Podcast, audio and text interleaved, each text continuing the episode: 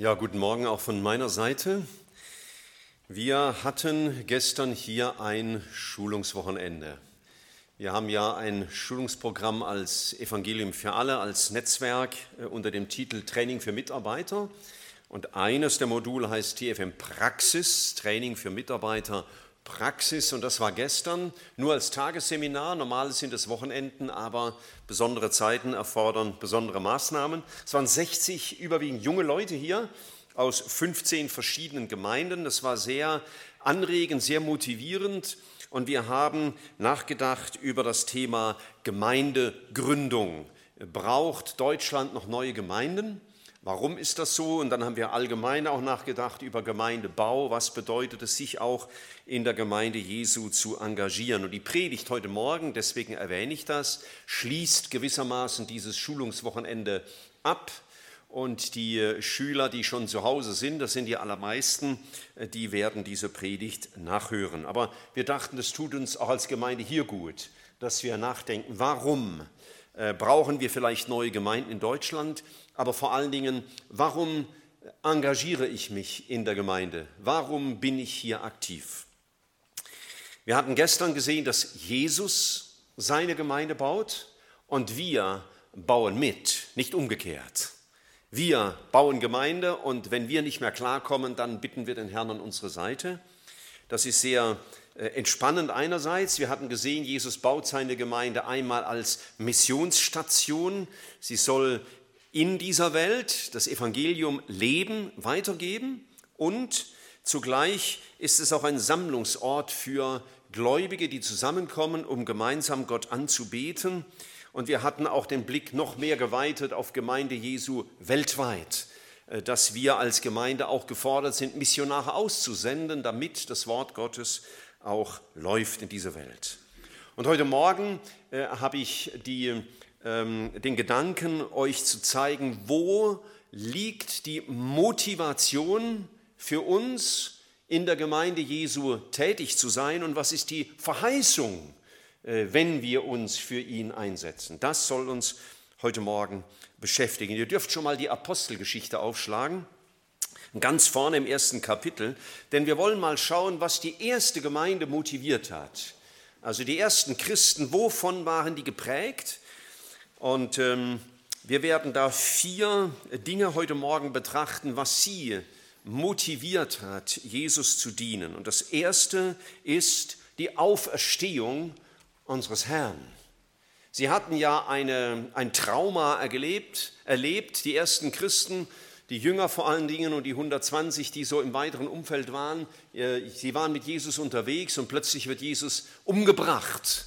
Und da brach er ihre Welt gewissermaßen zusammen. Und umso beeindruckender war natürlich hinterher dann auch die Auferstehung unseres Herrn. Und wir lesen mal einige Verse aus der Apostelgeschichte, um zu zeigen, wie zentral die Auferstehung für ihr Denken und ihre Motivation war. Kapitel 1, Vers 22, da wird ein Nachfolger gesucht für den Judas. Es musste einer sein, der von der Taufe des Johannes an bis zu dem Tag, als er von uns weggenommen wurde, ein Zeuge seiner Auferstehung mit uns werden. Zeugen seiner Auferstehung. Das war das Thema. Kapitel 2, Vers 32. Diesen Jesus hat Gott auferweckt. Davon sind wir alle Zeugen. Kapitel 3, Vers 15. Aber den Fürsten des Lebens habt ihr getötet, den hat Gott von den Toten auferweckt, davon sind wir Zeugen. Kapitel 4, Vers 2. Die Sadduzäer verdross es, dass sie das Volk lehrten und in Jesus die Auferstehung von den Toten verkündigten. Vers 33. Mit großer Kraft gaben die Apostel das Zeugnis von der Auferstehung des Herrn Jesus. Kapitel 5, Vers 30. Der Gott unserer Väter hat Jesus auferweckt. Vers 32. Und wir sind seine Zeugen. Und schließlich noch äh, Kapitel 17 im Vers 18. Aber eine der, einige der epikureischen und stoischen Philosophen unterhielten sich, mit ihm und einige sagten, was will dieser Schwätzer sagen, andere aber, es sieht so aus, als wolle er fremde Götter verkündigen, weil er ihnen Jesus und die Auferstehung predigte und so weiter und so weiter. Die erste Gemeinde war also sehr geprägt von dem Erlebnis und von der Bedeutung der Auferstehung. Was bedeutete die Auferstehung für die erste Gemeinde und was bedeutet es deswegen auch für uns? Erstens, die Auferstehung Jesu war der Beweis für seine Gottessohnschaft. Wir haben eben noch Kapitel 17 aufgeschlagen in der Apostelgeschichte und ich lese den Vers 31, wo Paulus sagt, weil Gott einen Tag festgesetzt hat, an dem er den Erdkreis richten wird in Gerechtigkeit durch einen Mann, den er dazu bestimmt hat, und jetzt kommt's, und für alle beglaubigt hat, indem er ihn von den Toten auferweckt hat. Die Auferweckung unseres Herrn war also der Beweis für seine Gottessohnschaft.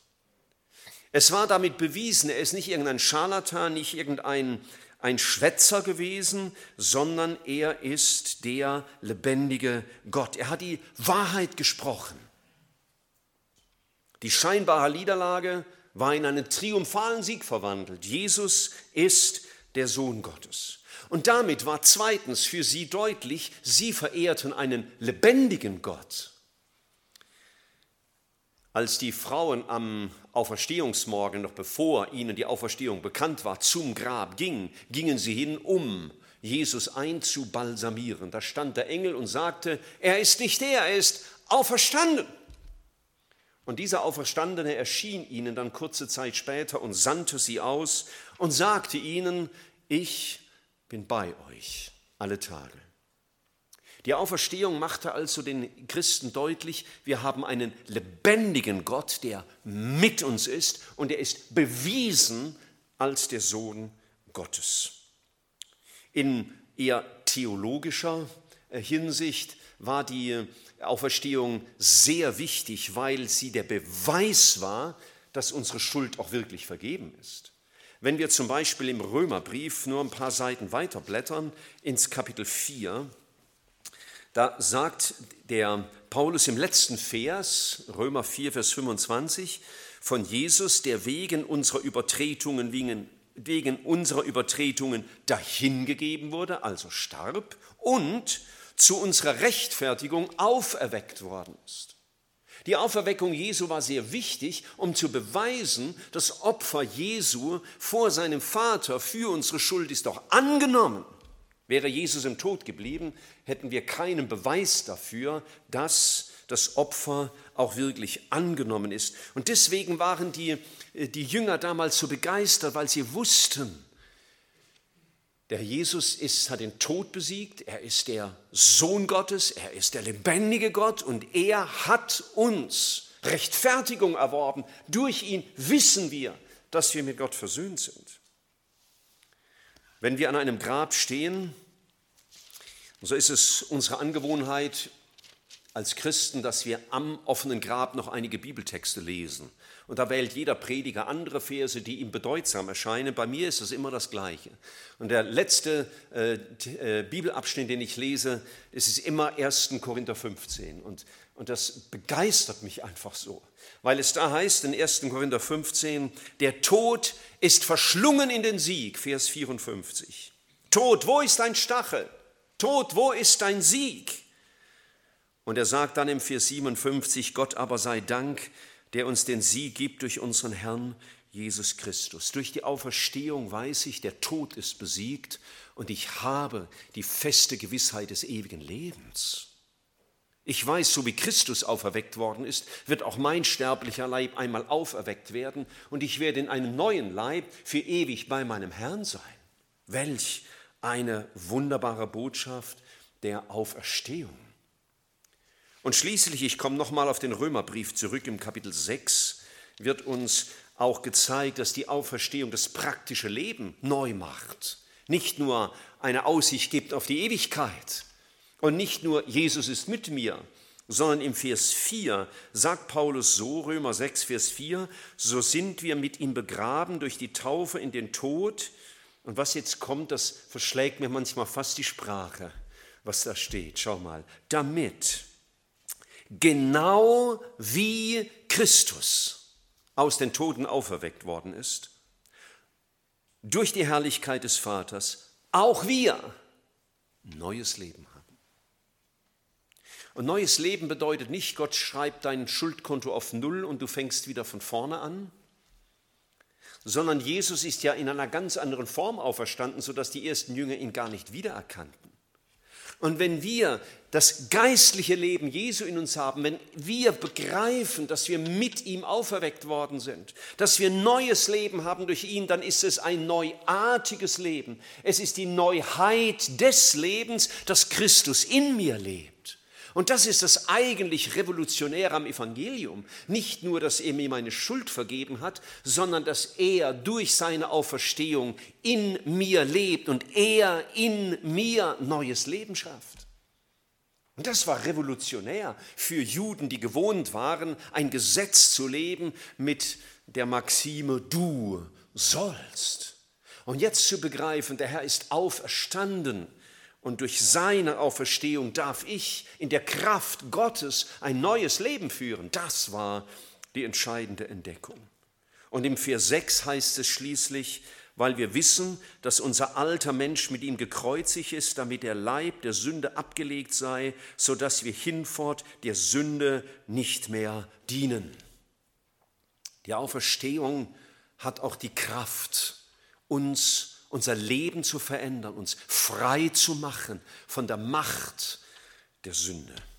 Gott macht Menschen neu.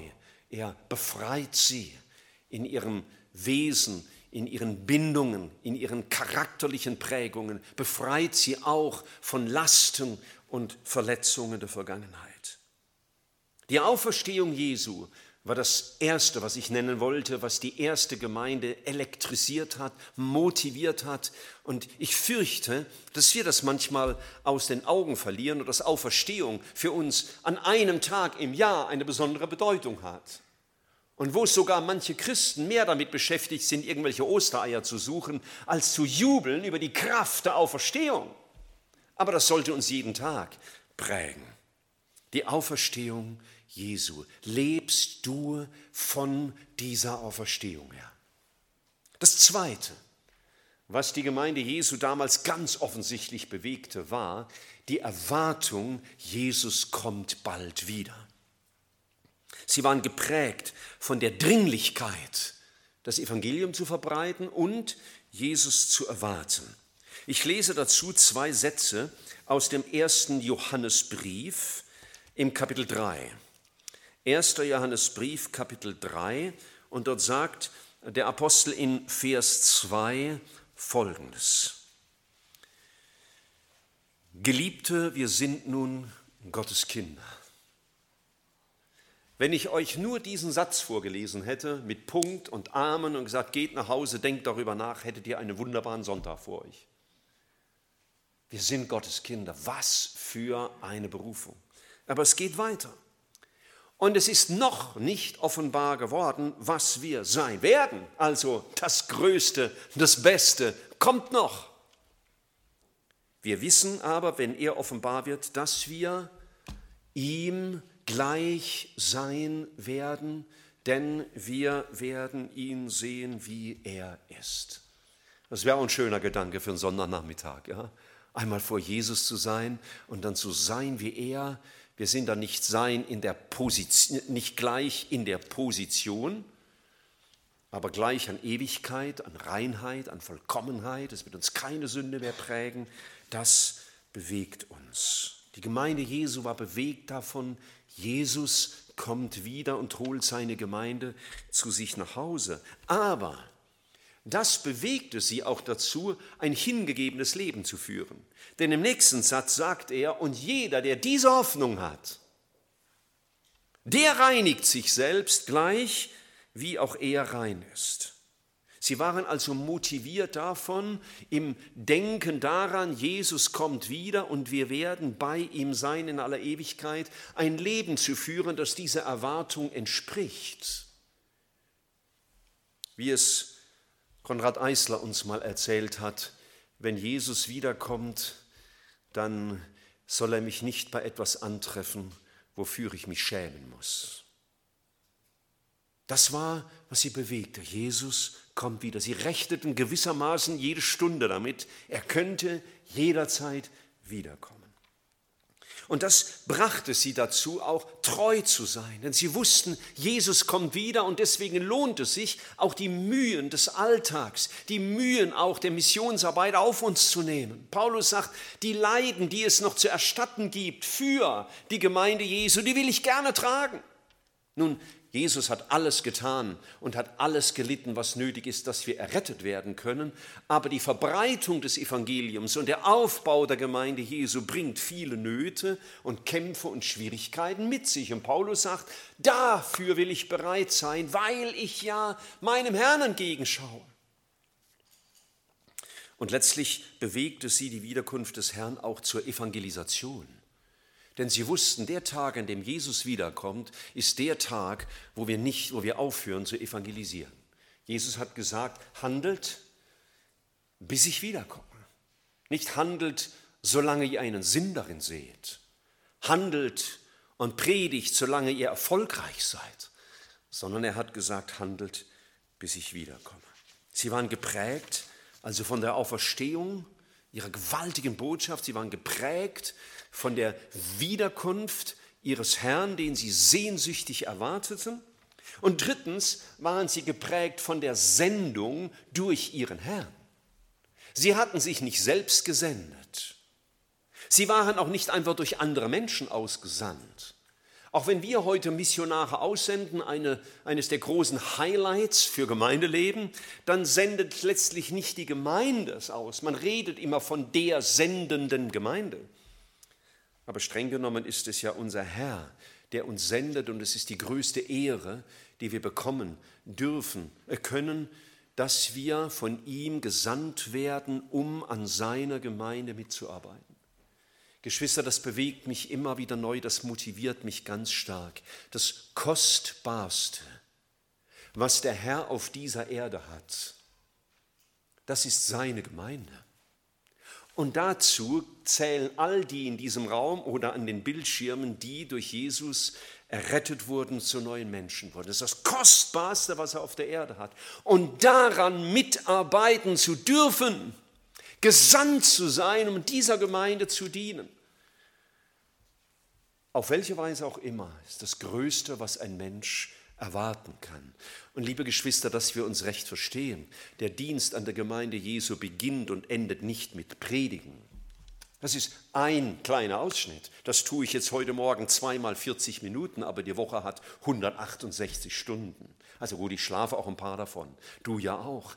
Aber ja, wir dienen der Gemeinde auch oft durch sehr unscheinbare Dinge, ob wir jetzt kochen während der Jugendfreizeit oder ob wir das Haus in Ordnung halten oder ob jetzt jemand da hinten Kinderstunden hält oder Klavier spielt. Ja, das tun wir, weil der Herr uns gesandt hat, weil der Herr uns die Ehre gibt, an seiner Gemeinde mitarbeiten zu dürfen, Hand anlegen zu dürfen für seine Gemeinde. Er hatte uns gesandt. Geht hin in alle Welt und verkündigt das Evangelium, macht Menschen zu Jüngern und er hat ihnen gesagt, ihr sollt meine Zeugen sein von Jerusalem an bis zum Ende der Welt. Das ist die Sendung unseres Herrn. Und der Herr Jesus selbst hat gesagt, ich bin gekommen, um zu retten, was verloren ist.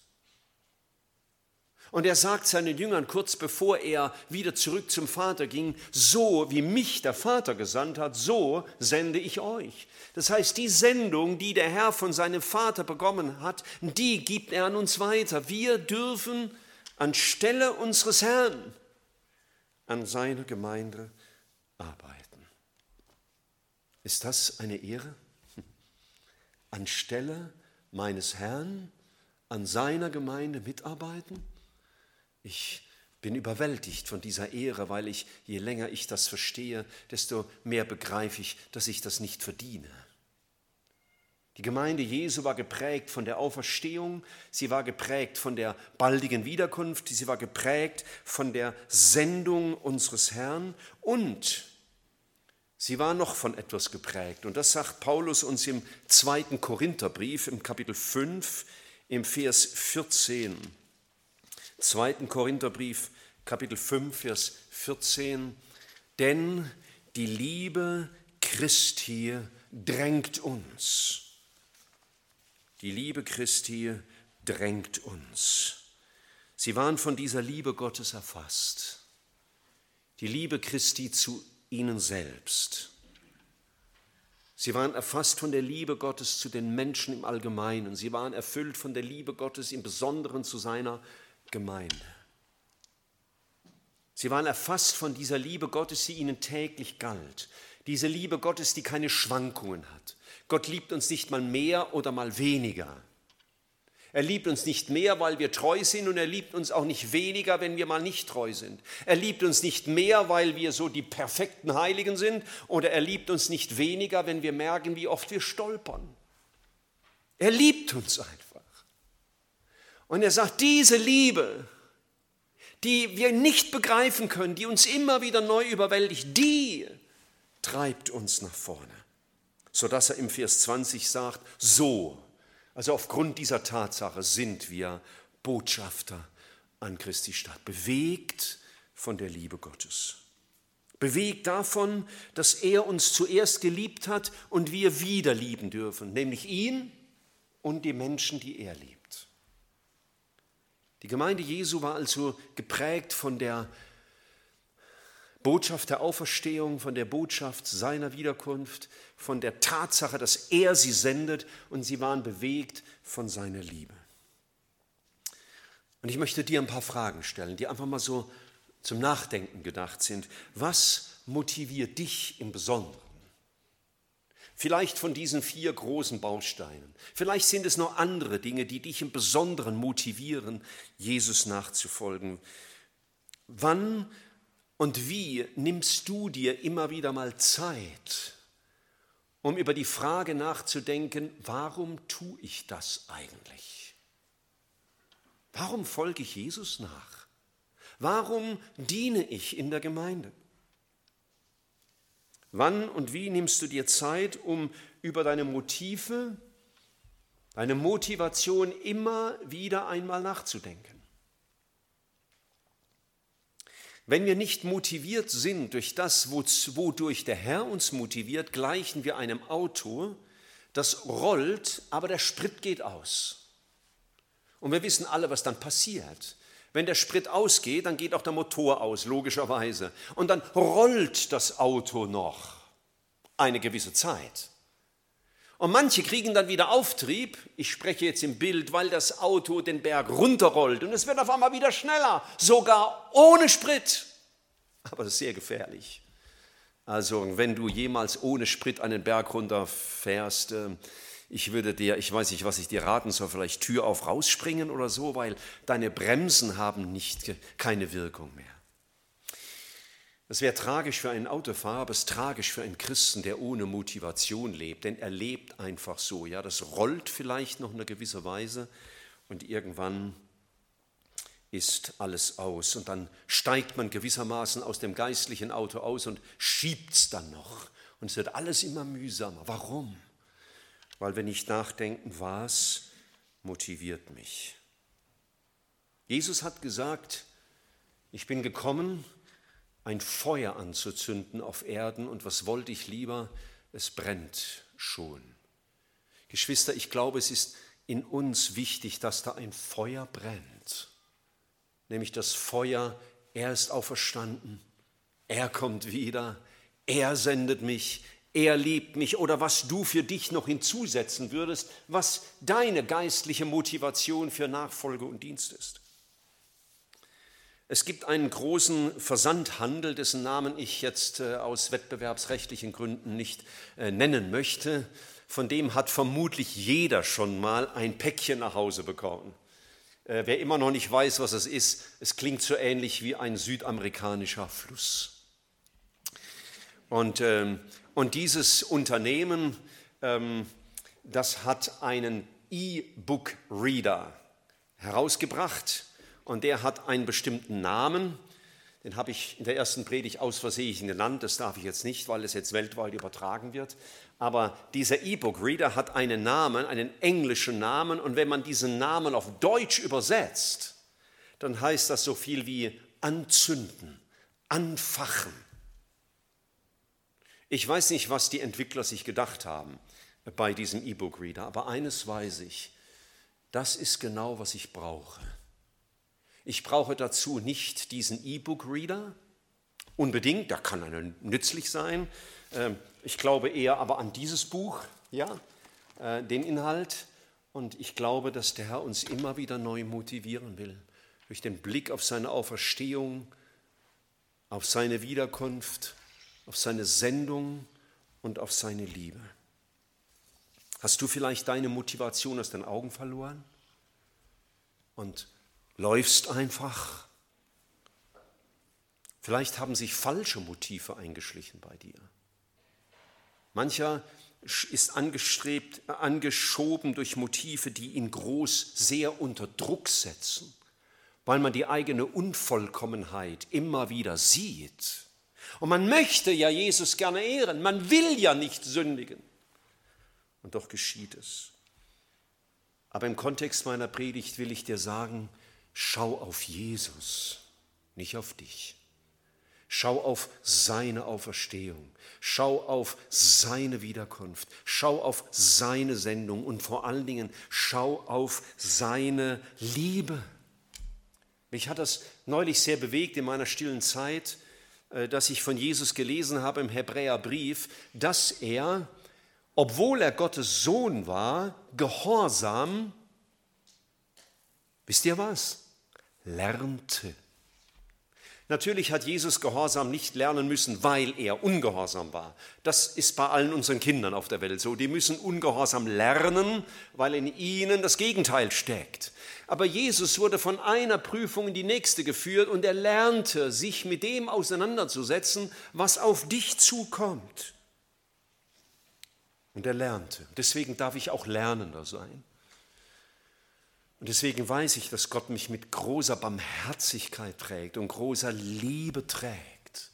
Und dass er mein Herz sieht. Und dass er mich immer wieder neu motivieren will mit seiner Liebe. Und dass er mich gesandt hat und dass er auch für mich wiederkommt und dass er auch für mich gestorben und auferstanden ist. Welche Motivation treibt dich? Glaube, es ist ganz wichtig, dass du darüber nachdenkst.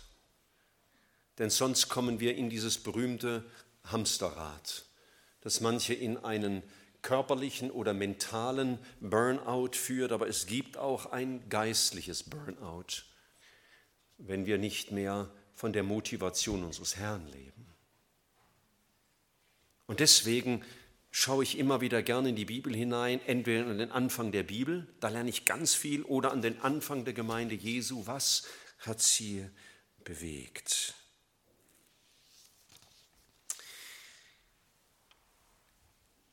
Jesus nachzufolgen hat also eine Motivation und braucht eine Motivation, hat eine einzigartige Motivation, die alleine in der Person unseres Herrn begründet ist, ja, seine Auferstehung, seine Wiederkunft, seine Berufung, seine Liebe, ja, alles, was ich bin, hat seinen Grund in diesem Herrn. Aber Jesus zu dienen hat auch eine große Verheißung. Wenn wir Jesus dienen, dann denken wir manchmal, naja, was für einen Unterschied macht das schon, was ich hier mache. Dieser Tage sprach mich ein eifriger junger Mann an und sagte, du Frucht bringen. Was heißt das eigentlich? Heißt das, dass sich Menschen bekehren durch mich? Ist das die Frucht, die Gott von mir erwartet? Ist das die einzige Frucht? Er sagt, denn wenn es so wäre, dann, dann stehe ich mit ziemlich leeren Händen da. Ich habe ihm gesagt, dass sicherlich Gott auch diese Frucht wirken will, dass durch unser Zeugnis andere Jesus erkennen. Aber letztlich bekehren ja nicht wir sie, sondern das tut ja der Herr. Frucht geht viel, viel weiter. Alles, was ich tue aus Liebe zu meinem Herrn, hat nämlich eine Auswirkung. Und das ist das Erste, was ich dir deutlich machen will. Gott will nämlich, dass alles zu seiner Ehre geschieht. Das ist ein großes Ziel, dass der Name Gottes geehrt wird. Und deswegen im Umkehrschluss, alles, was du tust zur Ehre deines Herrn, das ist Frucht. Denn das ist das, was Gott erwirken will. Das ist, was Gott bewirken will durch dich. Und wenn du jetzt aus Liebe zu deinem Herrn die einfachste Arbeit tust, dann ist das Frucht. Ich kann mich gut erinnern am Anfang unseres Dienstes in Stuttgart in der Rosenbergstraße. Wir waren gewöhnlich die Ersten und immer die Letzten und dann hatte ich abends Bibelstunde gehalten, ich war todmüde, gesprochen noch, bis der allerletzte weg war und Seelsorge, du bist völlig ausgelutscht. Und dann bin ich an meine Tasche gegangen, um sie zu holen und stehe und denke, keiner hat mal mitgedacht, dass man die Fenster schließen könnte und die Vorhänge zuziehen und die Stühle wieder ordentlich hinstellen. Und dann habe ich mich geärgert gedacht, das muss ich jetzt auch noch machen. Und in dem Moment war es, wie wenn der Herr zu mir sagt, ähm, kleinen Moment mal, für wen machst du das? Ich kann euch sagen, es hat große Freude gemacht, die Vorhänge zuzuziehen, die Fenster zu schließen, die Stühle wieder gerade hinzurücken. Warum? Weil das so einen großen Unterschied in der Welt macht? Ja, weil es zur Ehre meines Herrn diente. Und darum geht's. Wovon bist du geprägt? Bist du in dem, was du tust, auf Jesus ausgerichtet oder auf deinen Erfolg oder auf dich oder auf die Wirkung, die du bei anderen Menschen hast? Nein, es ist Gottes Ziel, dass wir ihn verherrlichen und schauen. Deswegen hat alles, was wir aus Liebe zu Jesus tun, immer eine gewaltige Verheißung, weil durch alles, was ich tue aus Liebe zu meinem Herrn, er geehrt wird. Weißt du, es kann sein, du bist zu Hause, du hast einen innerlichen Kampf, du weißt, da ist ein Gehorsamsschritt dran, den kriegt keiner mit. Du tust diesen Schritt vielleicht unter Tränen und Jesus sieht das. Ich besuchte mal eine alte Frau in unserer Gemeinde, sie wollte eigentlich nichts mehr als heimzugehen. Sie sah, was tue ich hier noch? Ich bin doch zu gar nichts mehr nütze. Und ich sagte zu ihr, doch, denn jedes Mal, wenn du sagst zu deiner Situation, ja, Vater, verherrlichst du ihn. Und das ist der Zweck unseres Daseins. Er soll verherrlicht werden. Die zweite Motivation oder die zweite Verheißung, die wir haben für unseren Dienst ist, der Herr hat gesagt in Matthäus 16, Vers 18, und jetzt zitiere ich es bewusst falsch, ich beginne mal die Gemeinde zu bauen. Ich mache mal so den Anfang, ich mache es euch vor und dann gehe ich und dann macht ihr den Rest. Oder er hat auch nicht gesagt, ich versuche meine Gemeinde zu bauen oder ich plane meine Gemeinde zu bauen, sondern ich werde meine Gemeinde bauen. Und zwar sagt er, sogar die Pforten des Totenreichs werden sie nicht überwältigen. Es gibt ein sehr schönes Lied von den Eidlinger Schwestern, und da kommt ein Satz vor von Hiob. Hiob hat mal in Kapitel 42, Vers 2 ist das aufgeschrieben, gesagt, ich erkenne, dass du alles vermagst und nichts, was du dir vorgenommen hast, ist dir zu schwer. Schau, Jesus baut seine Gemeinde und er wird sie vollkommen zu Ende führen.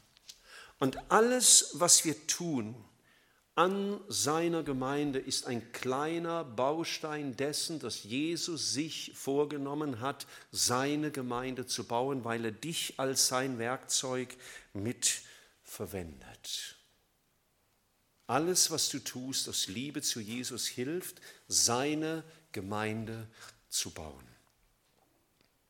Und diese Gemeinde wird unter Garantie ohne jegliche Verspätung und ohne Makel und ohne Ausnahme, diese Gemeinde wird vollkommen erfüllt werden. Paulus schreibt im Römerbrief mal, dass ein Zeitpunkt kommen wird, da wird die Vollzahl der Heiden eingegangen sein. Das heißt, all die, die aus den Nationen kommen, Israel ist ja immer ein Sonderfall in der Heilsgeschichte, alle die werden eines Tages vollendet sein. Und dann sagt er, und dann wird sich ganz Israel bekehren. Das heißt, Gott wird seine Gemeinde bauen aus Juden und aus Nichtjuden und diese Gemeinde, die ist in seinen Augen schon vollendet, denn alle seine Werke sind für ihn schon wie vollendet. Wir sehen noch den Fortgang einer Geschichte, aber seine Gemeinde wird gebaut. Und deswegen, liebe Freunde, wenn wir heute dem Herrn dienen in unserer Gemeinde, in dem kleinsten und unscheinbarsten Dienst, ist es ein Baustein dafür, dass Jesus gesagt hat, ich werde meine Gemeinde bauen.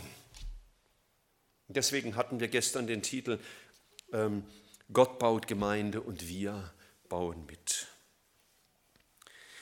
Und weißt du, was auch noch eine Verheißung ist für diesen Dienst? Keine Bemühung wird von ihm unbelohnt bleiben. Keine. Ich meine, wahrscheinlich tust du viele Dinge in der Gemeinde, die sieht keiner. Vielleicht hast du manchmal den Wunsch gehabt, es würde wahrgenommen. Vielleicht hast du dich auch mal geärgert wie ich, wenn du ja, bei uns gibt es nicht so viele Vorhänge zuzuziehen, aber wenn du mal Dinge tun musstest, die halt keiner macht, weil es halt mal wieder an dir hängen bleibt. Er hat sogar gesagt, jeder Becher mit kaltem Wasser, den wir einem anderen Diener oder Dienerin Gottes geben, aus Liebe zu ihm, wird unbelohnt bleiben. Paulus sagt den Hebräern, dass ihr Werk der Liebe von Gott nie vergessen wird. Nichts nichts. Keine Anstrengung für Jesus wird unbelohnt bleiben. Und er wird uns das lohnen. Und ich habe mich dabei erinnert an das, was ähm, Albrecht Bengel, der Theologie, Theologieprofessor, mal gesagt hat oder bezeichnet hat als die größte Verheißung der Schrift. Die größte Verheißung der Schrift, nach Meinung von Bengel, und er war ja nicht irgendeiner, der keine Ahnung hatte, steht in Lukas 12, Vers 37. Nämlich, wenn seine Gemeinde zu ihm einzieht, dann wird er sich die Schürze umbinden und er wird uns an den Tisch setzen und er wird uns bedienen. Also ich glaube, Bengel könnte recht haben. Das ist nämlich die Verheißung, die ich am wenigsten begreifen kann. Ich meine, wenn ich im Himmel ankomme und Jesus würde sagen, jetzt bist du hier.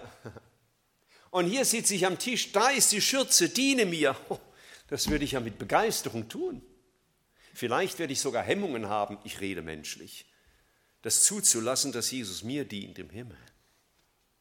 Aber es ist so.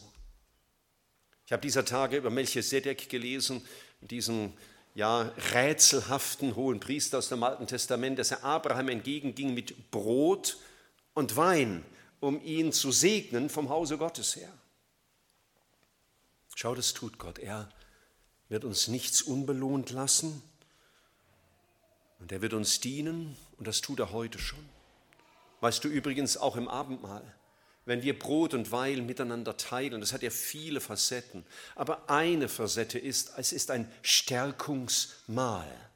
Durch den gegenseitigen Zuspruch, das geschah für dich, werden wir gestärkt für die Nachfolge unseres Herrn. Es ist einer der Gründe, warum ich nicht begreife, warum äh, nicht wenige Gotteskinder, leider auch aus unserer Gemeinde, das Abendmahl so, so einfach ausfallen lassen können. Ich verstehe es nicht. Ich meine, vielleicht ist das ein Grund, warum manche Christen so schwach sind. Ich meine, in 1. Korinther 11, da sind ja Leute schwach geworden, weil sie das Abendmahl in falscher Weise gehandhabt haben. Aber vielleicht sind auch manche schwach, weil sie es einfach missachten und nicht verstehen. Es ist eine besondere Gabe des Herrn, die schon der Melchisedek begriffen hatte vor 4000 Jahren. Und so wie Melchisedek wohl ein Bild unseres Herrn, dem Abraham entgegenkam, dem Vater aller Gläubigen, so kommt der Herr uns ja auch entgegen und will uns stärken durch Brot und Wein. Das tut er heute schon. Und es wird nichts unbelohnt bleiben, das wir für ihn getan haben. Und Geschwister, ich ahne, es ist vielleicht die Motivation für Brüder und Schwestern, die wir heute haben, in anderen Ländern unter ihrem Christsein der Gestalt leiden, dass man sie deswegen verfolgt, dass sie auf der Flucht sein müssen, dass man sie foltert und tötet. Und sie wissen, kein Schlag, den ich eingesteckt habe für Jesus, wird ungepflegt bleiben in der Ewigkeit, wird unbelohnt bleiben. Kein Opfer, das ich gebracht habe für Jesus, wird ohne Antwort Gottes sein. Geschwister, lasst uns begreifen, wir dürfen motiviert sein durch seine Auferstehung, seine Wiederkunft, seine Sendung, seine Liebe.